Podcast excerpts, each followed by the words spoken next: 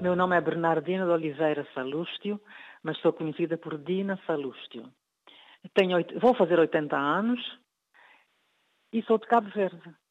Sou professora, agora estou reformada, mas sou professora, também assistente social e trabalhei como jornalista. Sim, ser mulher, a partida, no meu tempo, não é? Aqui há muitos anos, a, a partida era um obstáculo. Era um obstáculo para, as, para a formação, era um obstáculo para, para se ter voz, para se discutir, para se debater.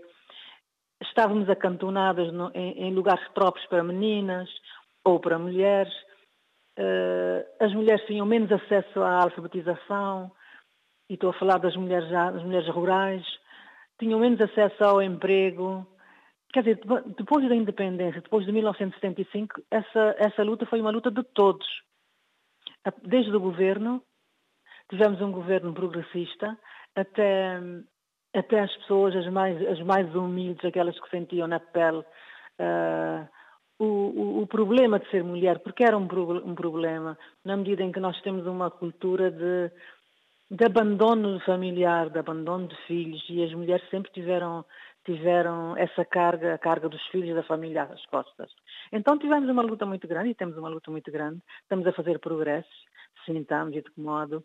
Hoje temos, hum, as mulheres são quase todas alfabetizadas, temos as mulheres em, em formação superior, em postos de trabalho de, de, de, os mais relevantes, embora ainda não tenhamos atingido, não digo o ideal, mas o, o desejado. E estamos, continuamos na luta. Cabo Verde uh, tem sido uh, um, um, exemplo uh, também de participação das mulheres, mesmo na vida política, em sucessivos governos. Sim, umas vezes com maior presença, outras vezes com menos presença, e isto até às vezes é positivo, né? porque nós, nós, vamos, nós temos cotas uh, estabelecidas, mas uh, vai-se muito para, também para, o, para, o, para a qualidade, para o profissionalismo, para a formação, para a qualidade de desempenho. Temos tido muitas mulheres no, na, na política, no, no, no, Parlamento e no Governo. O que não quer dizer que, seja, que tenha sido o ideal, ainda temos muito poucas. Ainda temos muito poucas.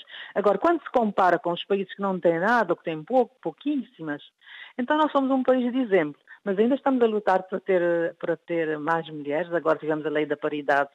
Acho ano passado tivemos, eh, foi implementada a lei da, da, da paridade e nós temos muita esperança nessa lei. Quando se impede a mulher de uma carreira normal, quer como pessoa, quer como intelectual, quer como trabalhadora, quer como política, nós estamos a diminuir o país em quase 50%, não 50%, mas 40% pelo menos.